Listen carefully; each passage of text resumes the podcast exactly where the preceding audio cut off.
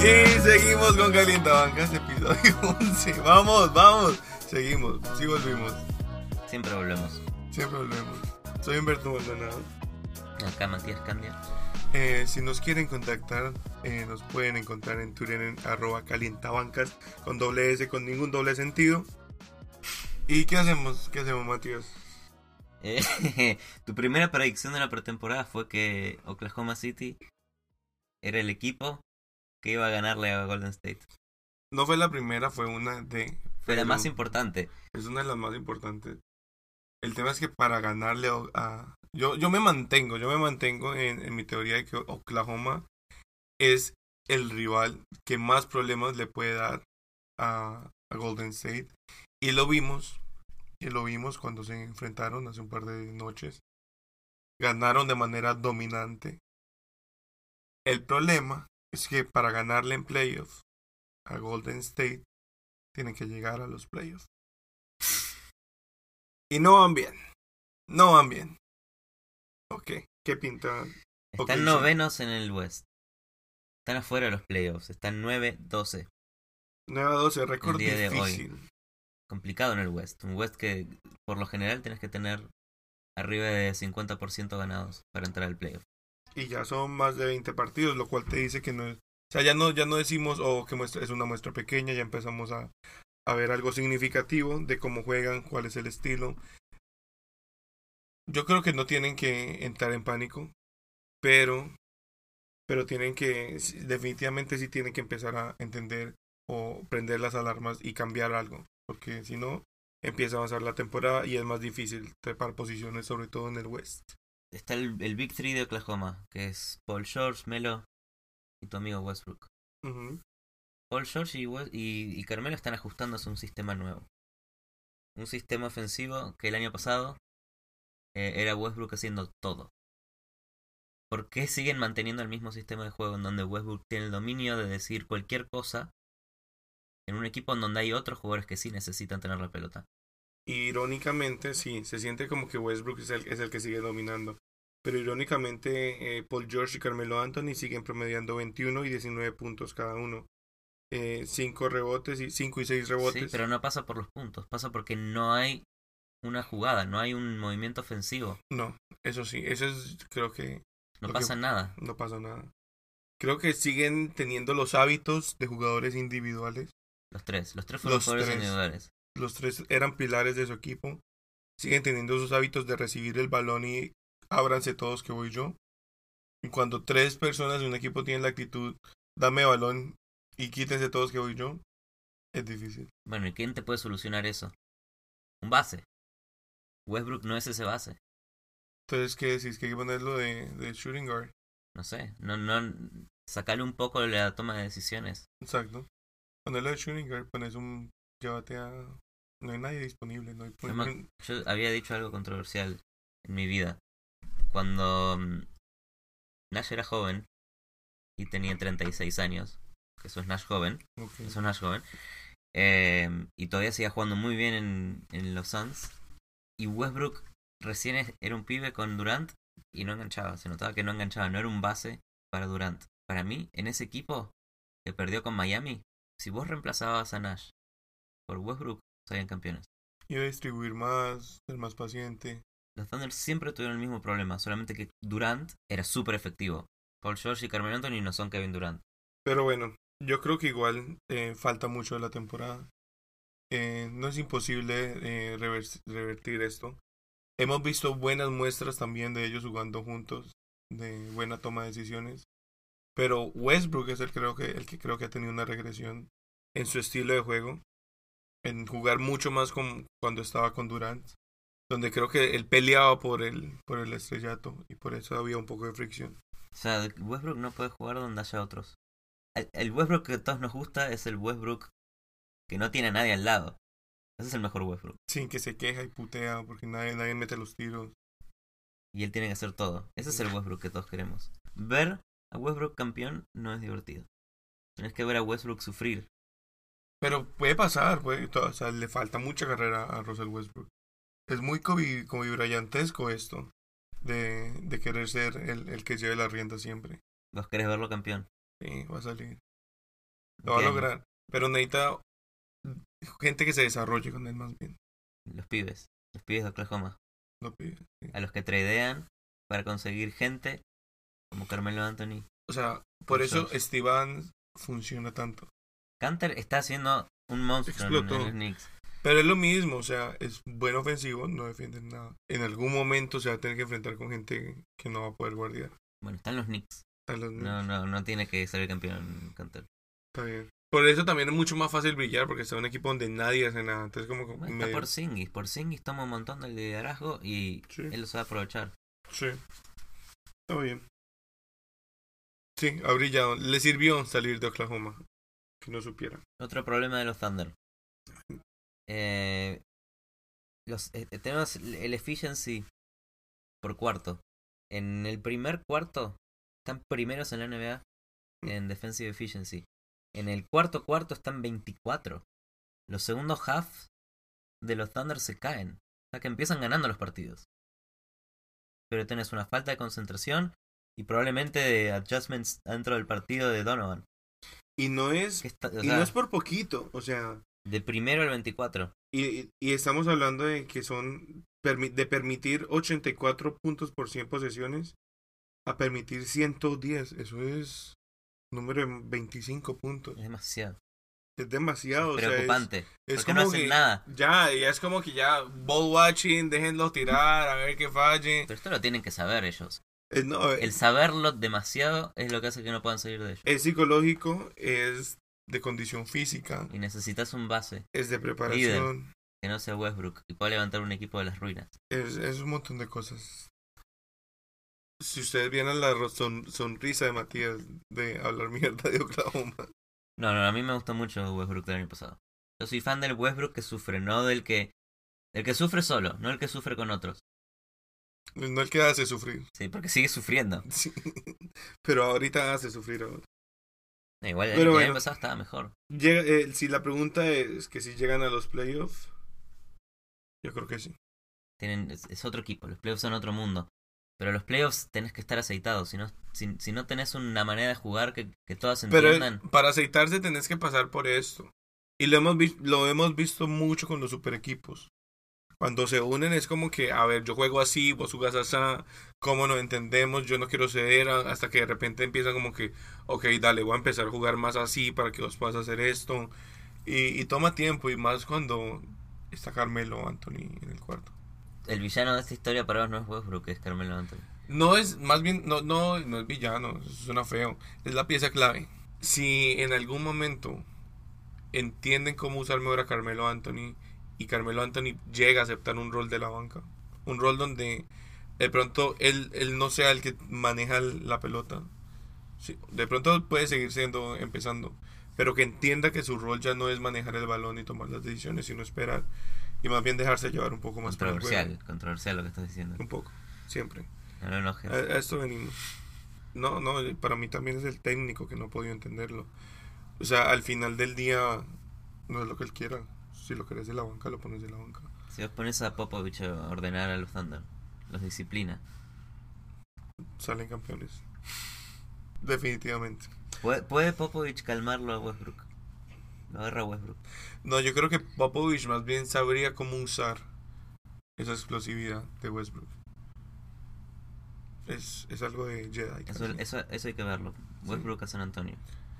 Westbrook Sí. abandona Oklahoma y se va a San Antonio Si, con Kawhi, si con Lamarcus Aldridge. por favor díganos qué piensa usted que haría con Westbrook. Tan triste como el presente de los Thunder. Es el presente de Derrick Rose. Este es el episodio triste. El episodio triste. Es un episodio de muchos temas. Los temas más de mierda del año. Es que esas, son las fiestas y es un tema melancólico. Nos, nos gusta la melancolía. Podemos ver lo, lo positivo. Pobre Derrick Rose. Pobre Derrick Rose. Pero es difícil, man. Es, es muy difícil el, con lo que ha tenido que lidiar este tipo, es entendible la frustración. O sea, es, es su sueño y es un sueño frustrado y truncado por el, por el no poder estar en la cancha involuntariamente. Entonces es triste, pero yo creo que al final de al final del día eh, vuelve. Lo veremos. Pero ¿por qué amaga? ¿Por qué amaga que, ah, me quiero retirar? Yo no creo que Mague debe estarlo pensando de verdad, pero yo creo que al final el amor al deporte va a ser más grande y va a terminar volviendo. Pero no, Compadre. no, no siendo el que... el- esa, es, esa es la lucha.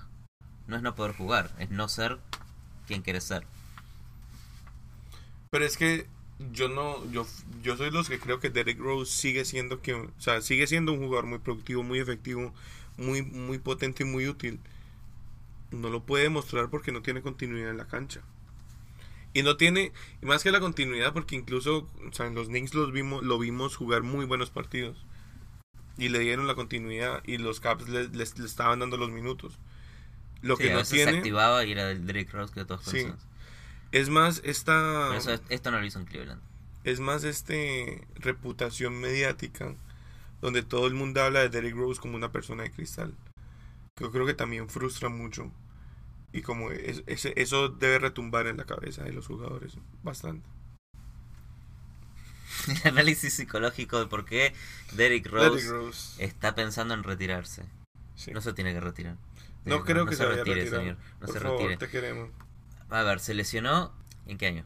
¿Hace cuántos años fue? esa lesión fue en el 2012 2012. Está en los playoffs. Era el MVP estaba teniendo una muy buena temporada y todo el mundo lo vio romperse la rodilla en vivo. difícil Primera ronda de los playoffs. Esa fue su primera lesión. Que el Kamba, que el Kamba que estuvo un año fuera, vuelve y lo mismo.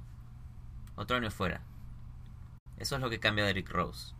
Cuando te lesionaste una vez y después jugás con el miedo a lesionarte, jugás de otra manera.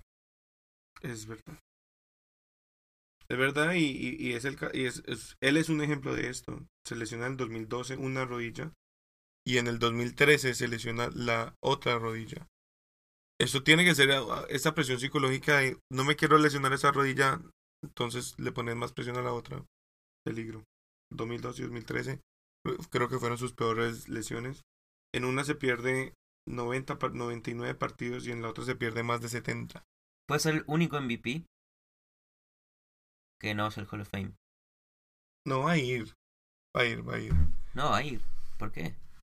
Yo creo que va a ir por, por, quien, por quien era, porque igual fue importante para los Bulls por muchas temporadas. Lo único que hizo Derrick Rose, que estuvo bien, volvió a ser relevante a los Bulls después de Jordan, por primera vez en mucho tiempo. va, va a ir ahí al Hall of Fame por los fans, por, el, por los fans que tiene, por el amor que le tiene la NBA también. Los Bulls sí que probablemente le retiran la camiseta, eso sí. Te queremos, Derek. Vuelve. Vuelve Derek- para que puedas conseguir tu campeonato con LeBron. ¿Te gustaría que venga el hit? No, ¿Por qué? ya tenemos gente en su posición. Yo- ¿No te gustaría de backup de Goran Dragic? me gusta backup. más Richardson. Tyler tiene mucho Johnson, valor. ¿No crees más en Tyler Johnson? Tyler Johnson también, segundo backup. Pero primero creo que va Richardson. ¿Seguís creciendo en Tyler Johnson y en, en su... Johnson Brothers creo que no van a sacar campeones. Este ¿Puede año. Tyler Johnson ser el mejor base de su Mm, equipo? No, Goran Dragic, obviamente, toda la vida. Pero puede en su Toda futuro. En su futuro. No. es bueno, pero va- yo creo que sí, sí tiene esa personalidad de role player que viene a, a darle ese, ese empujón a la banca. El legado, el legado del hit y LeBron y sus frases. Ah, Le dijo a Ben Simmons que es el único jugador que tiene el potencial de ser mejor que él. ¿Que te diga eso LeBron? sí, siendo todavía, la, teniendo la edad que tiene, con el futuro que tiene por delante. Se lo dirá a todos eso, LeBron. Es que Se lo dice a todos. Se lo todos los que estén en su compañía, eso te motiva y te pone a jugar como si fueras LeBron James. ¿No? Creo que lo que está haciendo Ben Simmons. Yo creo que LeBron James le dice a todos los rookies lo mismo. Sí. Los hace sentir bien. No, no todos los rookies, porque es que no todos los rookies, no- él no tiene el mismo interés con todos los rookies.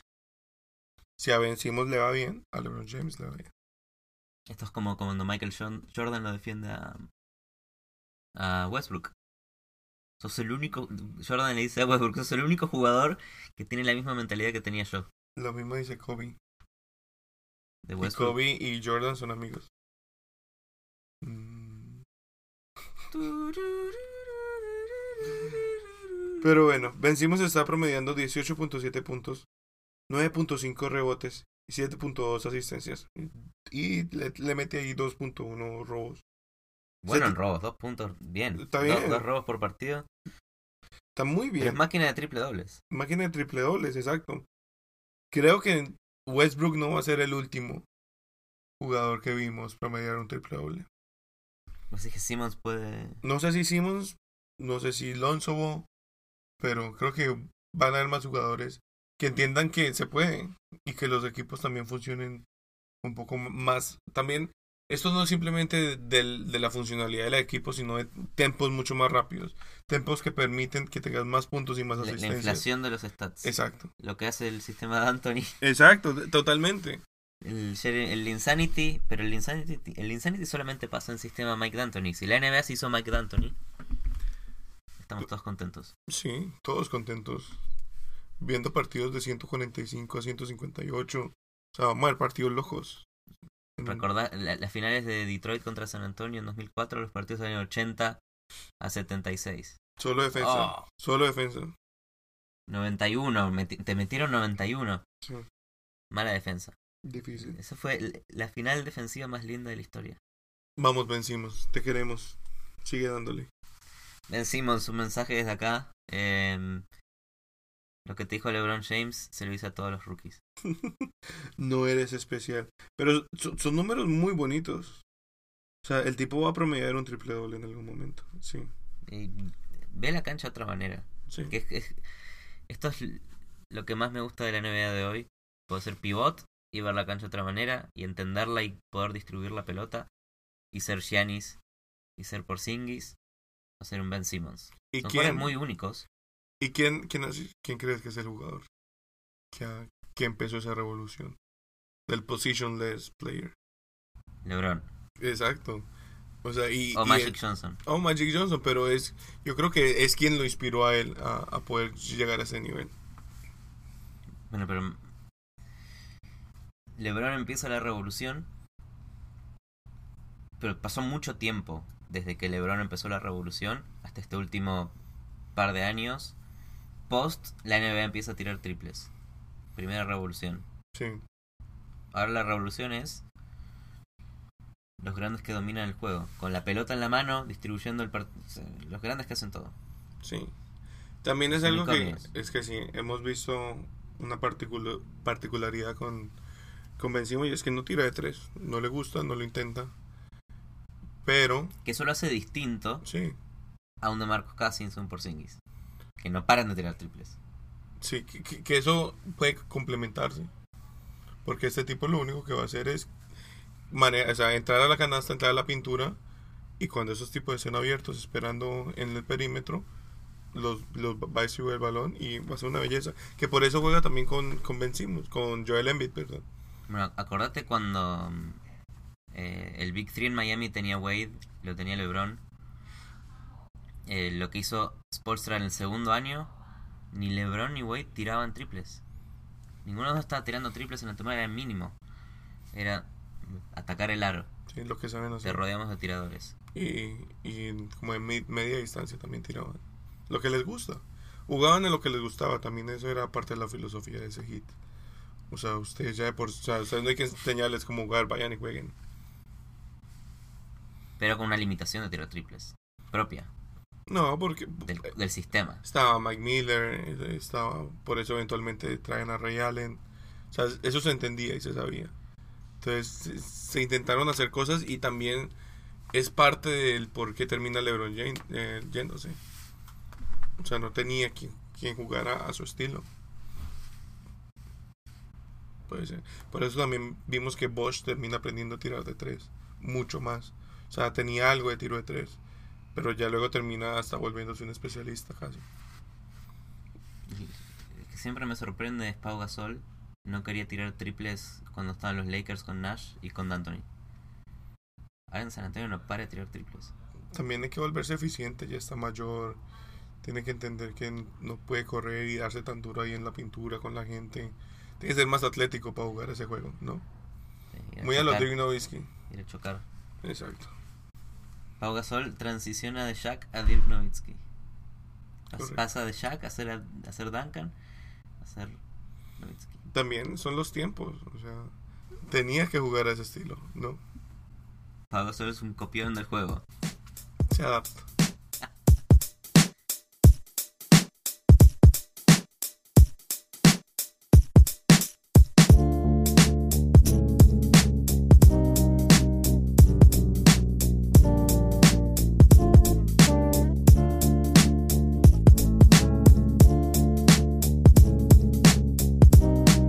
Entre otros temas, los que no paran de perder son los Memphis, Memphis Grizzlies. Perdieron ocho partidos seguidos. Esto no sé hace cuánto existía, la pelea entre Marc Gasol y, y Fitzdale. No sé si no venía. se sabe si venía de antes sí, o no. exacto. Pero el partido número 8 lo sentó a Marc Gasol y se enojó Marc Gasol. Empezó a hablar mierda en, en, en la prensa, estaba frustrado, que no le gustó, etcétera, etcétera. Le preguntaron a Fitzdale y, Fi- y Fitzdale contestó eficiente y dijo: eh, Si querés ganar un partido, tenés que tomar un riesgo. Y ese es el riesgo que quería tomar. Día siguiente lo echan a Fitzdale. El primer coach despedido en casi más de un año. que era muy raro igual, porque antes era efecto dominó de, de firings. Y no, no, no sabemos si venía de la pelea porque el mismo eh, Margasol.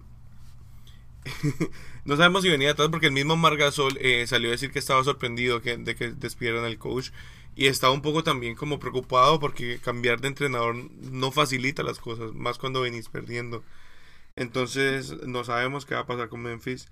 Eh, no hablan de tanquear, no se habla de tanquear en Memphis. Están determinados a darle la vuelta a la situación pero no hay señal clara de que algo pueda cambiar.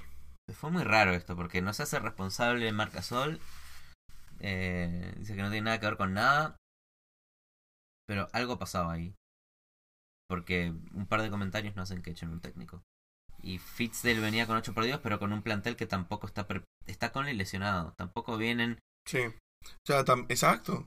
tampoco vienen para para ser campeones. Es un equipo que iba, es un plantel para pelear entrar a los playoffs. Yo creo que ese es uno de estos temas de presión al front office que termina, donde terminan cediendo, toman una mala decisión. Es un muy buen técnico. Es un muy buen técnico este tipo. Y les va a afectar a largo plazo, pero equipos que de pronto tienen ahorita, tienen ahorita también déficits, que están tanqueando, tienen un muy buen candidato en el mercado, en David Fizdale. Candidato de la escuela de Pat Riley, que entiende cómo jugar, cómo ganar. Quizás los Pelicans. Alvin Gentry nunca está muy seguro en su puesto. Este, este Es odiado y querido, pero nadie lo aguanta. Es un equipo que no juega nada. necesitan a alguien como David Fizdale. Puede ser. Mis pobres Pelicans están en un streak de tres perdidos. Venían bien, Pero bueno, perdieron tres seguidos. Lo, lo echaron del partido a Anthony Davis. Y ahora se lesionó. Venimos para atrás de nuevo. Estamos octavos en el West. Pero con pero van las bien. esperanzas caídas. Exacto. No, están bien. Es cuestión de, de que este Anthony Davis vuelva. También van a estar Hubo un par de partidos muy buenos eh, de los Pelicans. Cuando Moore estuvo enchufado, el equipo también era otro, pero porque Anthony Davis y Cousins dominan el partido. Te logran dominar el partido y los demás quedan abiertos. Sí. Y con Rondo en el equipo, tomando más protagonismo, se puede jugar a algo. Anthony Davis y Cousins solucionen esto. Rondo, solucioname esto. No se aplica un sistema Sí. en particular. No es un equipo eh, Gentry, no es un equipo que pueda correr a toda velocidad con todos sus jugadores y, y dominar el partido. Está dominado por dos bigs que son atléticos. Y muy atléticos. Claro, es que también es fue una racha, vimos una racha muy producto de las individualidades. de estos jugadores que también lastima a largo plazo. A ver qué hacen. Eh, pero si lo traen a Fitzdale a los Pelicans, puedo, Pone confi- orden. puedo confiar que hay un, Un sistema. una idea que se quiere aplicar. Si vos tenés un coach que te sienta a tu estrella, Sí. viene a los Pelicans y lo sienta Cousins. O sea, Matías quiere a Fitzgerald porque le van a sentar a, No, a no. Cousins. Cousins es un superhéroe. Sí, él no va a hacer esto. Imagínate si hace eso. Si llega y hace eso. No, te pone a llorar. Te sienta Whiteside. Eh, No. Se retira Spolstra porque se cansó el muy, básquet. es muy de Spolstra por sentar a Whiteside. Spolstra se, se aburre del básquet. Dice, ah, ya gané mucho. Se retira. Lo trae Pat, Pat Riley a Fitzdale. Tienes a tu hit manejados por él. Y te lo sienta Whiteside. Si le estás cagando, siéntelo. Hágale. Eso te puse ahí. Es muy Spolstra y es muy Pat, Pat Riley esto. Hay que hacer lo que hay que hacer para, para ganar. Hay algo de moda. Hay algo que está de moda en la NBA, Matías. ¿Qué está pasando? El, la, el primer, la moda es hablar del el primer ejection que tuvo LeBron En su historia. en su historia, en su vida. Vimos los Ejection One. Sabemos si, si en high school nunca le hicieron eject. ¿Alguien sabe? ¿Alguien tiene en un libro Fue anotado? tan poquito lo que duró en high school que dudo que haya tenido la oportunidad de enojarse tanto para hacerse expulsar. No creo. No, no es, no es muy de rey. Era King James en high school. Era un, era un arrogante, era un niño arrogante. Solo ahora conoces al, al Lebron calmado, al Lebron padre, Lebron esposo, Lebron calvo. el Lebron leyenda. Pero ese Lebron era otro Lebron. Ese Lebron fue el que hizo el decision. Ese Lebron era malo. Y por primera vez, ese Lebron que todos creíamos que era malo, no era tan malo. Nunca lo ejectaron de un partido, nunca lo echaron del partido. Y siguiendo lo que Lebron hizo, porque como, ¿Contra qué como equipo? ¿Contra qué equipo lo ejectean? es algo irónico porque también es algo que yo creo que Spolstra sabe cómo jugar sus jugadores. Y lo, y lo expulsan contra Miami Heat. Muy, muy diciente. Pero también muy apropiado que Ah. se haya hecho expulsar. Muestra la pasión que tiene Es por el juego. poético, es Sí. poético. Es muy poético. Eh, y siguiendo esta expulsión, se, se vino la ola de superestrellas haciendo que expulsar. Eh, vimos a Anthony Davis puteando y manoteando hasta que lo expulsaron. No, le habían cobrado una falta en el primer cuarto ridícula. Lo venían tirando al piso, tirando al piso, tirando al piso. eh, y en, un momento salta a hacer un tapón, hace una falta normal que te la pueden no cobrar. Y se enoja. Sea que no Se lo enoja, merece. se enoja. Los, los, árbitros lo venían. Lo venían desfavoreciendo todo el partido. Y explotó. Y Kevin Contra el, Durant, contra el árbitro, no contra un jugador. y Kevin Durant se, se hace expulsar. Kevin Durant. eh, estamos viendo el lado oscuro de Kevin Durant. Este es, el, este es el Kevin Durant que todos queríamos ver en Golden State. Eh, este, esta vez le pasa contra Orlando. Eh, iban ganando por mucho. Esas son las vainas temperamentales de Durant que, que le pasan, no sabemos por qué. Eh, pero bueno, está de moda hacerse expulsar hoy en día en la NBA. Vamos a ver quién más se hace expulsar.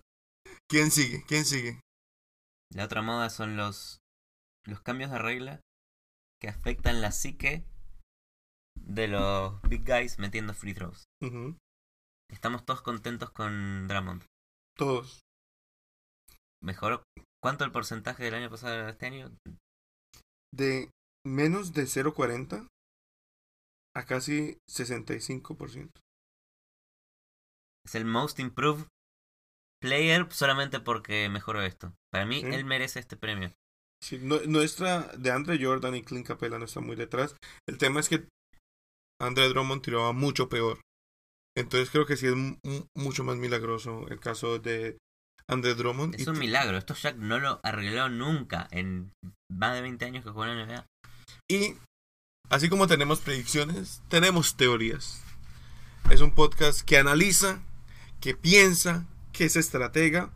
Pero antes de eso también hay que, no, cabe recalcar que Dwight Howard empeoró. O sea que nuestra teoría puede que no aplique para Dwight Howard, pero no importa. ¿Puedes Eso hablar más de. Dwight Howard todavía? No puedo. Es un héroe, es un ser inmaculado que se merece todo nuestro respeto y que ojalá tenga una temporada tremenda. ¿Por qué, ¿Por qué sos tan fan de Dwight Howard? Porque es un jugador que se merece una segunda oportunidad. No hay ningún conflicto de interés, ¿verdad? No.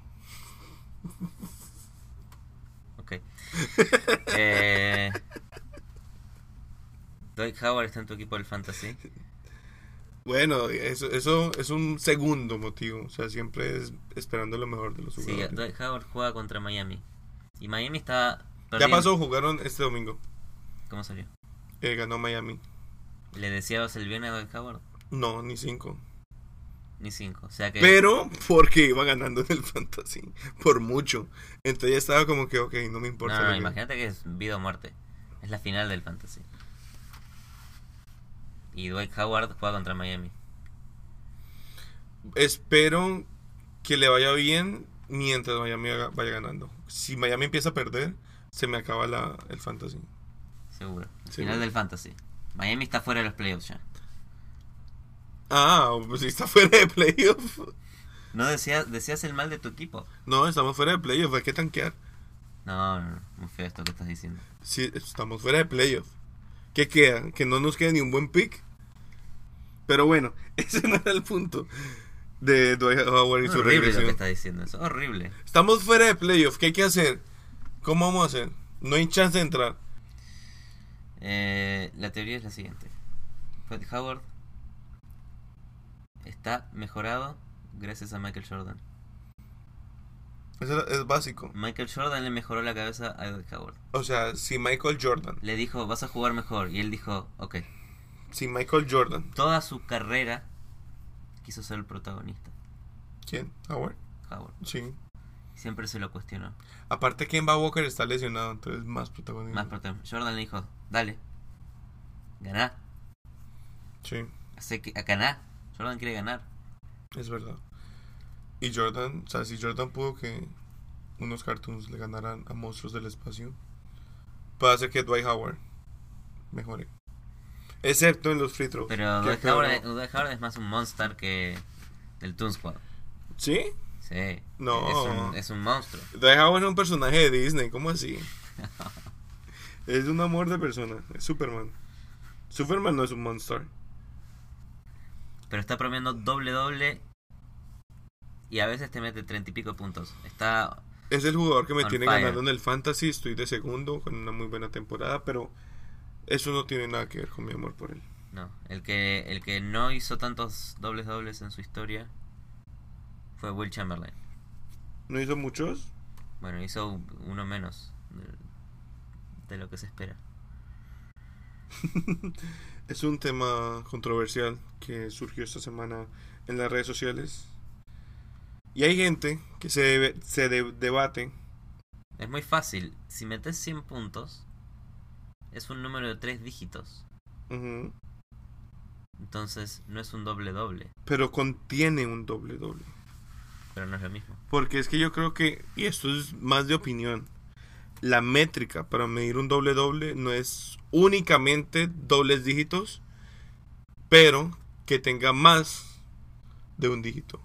O sea, mientras tenga mínimo dos dígitos, es un doble doble.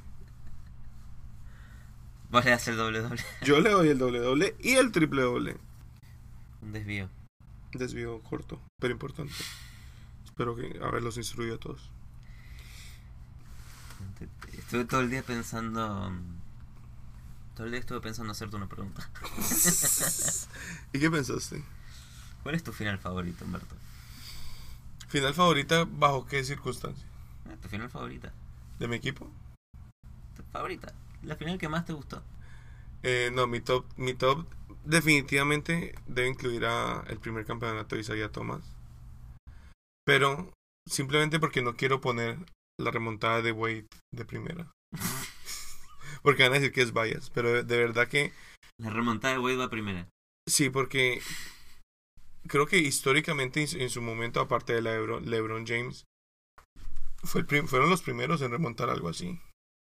Entonces, y, y fue Un mi- 0-2. y eh, circunstancia difícil donde un jugador joven se echa el equipo al hombro y dicen vamos que sí podemos pero creo que fuera de eso creo que pondría a Isaiah Thomas sea, Wade es, es el partícipe, el partícipe de la final más trascendental de la historia del básquet. No, es no que vayas. es que es muy exacto, es muy personal. También hay otras finales muy importantes, o sea, que me gustaron mucho. La, el Redemption de, de Kobe Bryant contra los Celtics, muy, muy importante. Al final iban todas a siete partidos. Sí. Eh, el primer campeonato de Jordan, que creo que es el que más luchó, también eh, venía, o sea, después de, o sea, venía cu- cuatro o cinco años mostrando que podía ser el mejor jugador de la liga, pero no pasaba de playoff. Y en el 91 dijo, o sea, que fuera. Pero mi favorito, porque es el primero de mi franquicia, eh, porque fue una remontada, porque fue sufrido, porque tuvo una de las eh, presentaciones individuales, yo creo que más impresionantes en la historia. O sea, las finales que se jugó Wade no están escritas. Creo que hasta hoy no hay ningún jugador que ha tenido algo tan impresionante. Entonces, para mí, Para mí es más impresionante y casi es muy parecida, es la de LeBron en Cleveland contra Golden State. Un poco más difícil. Eso porque haya sido más difícil, Mucho más difícil. pero sí tenía ayuda. Está, está en match point. Porque en, en esas, en esas finales, Kyrie Irving también tuvo una presentación impresionante. O sea, jugó al nivel de, de LeBron James. Que es que cre- creo que era lo que neces- se necesitaba para que poder remontar eso. Dos LeBrones ya es imparable. LeBron chiquito, digámosle. Mini LeBron. sí, LeBroncito. e- esas finales son las ¿Qué es lo que que, estamos viendo ahora? son lo que lograron que LeBron James gane mi respeto. Y ¿Se ganó tu estatus de, corazón? legen- y le- estatus de legendario. Es leyenda. Con eso se volvió leyenda. Eso sí se leyenda. Creo que tengo que ponerlo. Que sí, tienes razón, Mati. Voy a ponerlo en dos. ¿Cuál? La de LeBron James. Ok. Sea, Wade, Sí. number one. le- No porque sea una final del hit. Seguro. seguro. Yo creo que si hubiera una final de mi equipo, Estaría de primera. estaría. Totalmente. Puede ser, puede ser. Si los Pelicans son- una- alguna vez salen campeón, Vos yo que- quería la camiseta, infarto, quería la camiseta que decía eh, Paul, Peterson, Stojakovic, David West y Chandler. Quería esa camiseta. Fue el año más exitoso de la historia de los Pelicans. Que se llamaban Hornets y llegaron a la segunda ronda. Eso fue el, el momento más glorioso. Estar en Game 7 en la segunda ronda. O sea que si salen campeones, te compras la casa donde vive Anthony Davis. Puede ser, ¿no? sí, sí, sí, sí, lo voy a saludar. Me compro la estatua. Si los Pelicans salen campeones, Matías va a ir a buscar a Anthony Davis. Esto queda escrito en Clinton.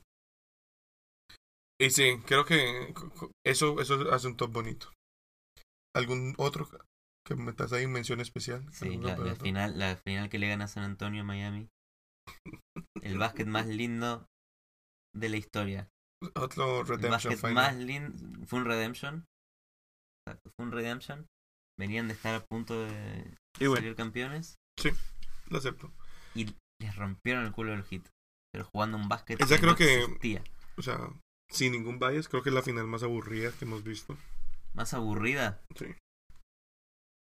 Ningún bias. Impresionante. bueno, Y bueno, muchas gracias por escucharnos. Yo soy Humberto Maldonado. yo soy Mati. Vos sos Mati. Eh, síganos en Calientabancas, arroba, arroba Calientabancas con doble S, sin ninguna doble intención. Eh, sí, por favor, métanos un review. Eh, Algún día alguien nos va a hacer un su review. opinión, si Westbrook Va a los sale campeón o lo tradean a San Antonio. Esas dos opciones. O si traidean a Popovich a Oklahoma. Bueno, acordate que Doc Rivers se tradeó. Se tradeó a los Clippers. No nos olvidemos que es posible. Exacto. Bueno. Hasta.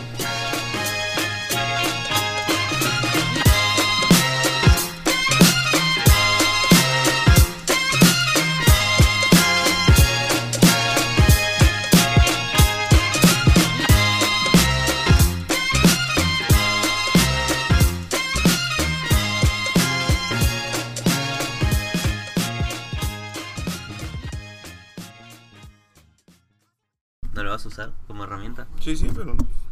Ah, lo vas a abrir, cerrar. O sea, dependiendo del momento. Oh, mira, como. Sacó el libro. O sea, es, un momento. Tiene, tiene un, un sonido que inicia. Sí. Y vamos a hablar de Chea. La obra literaria. Una colección de preguntas Me dando preguntadas. muchos objetos. Yo no necesito tantos, tantos objetos.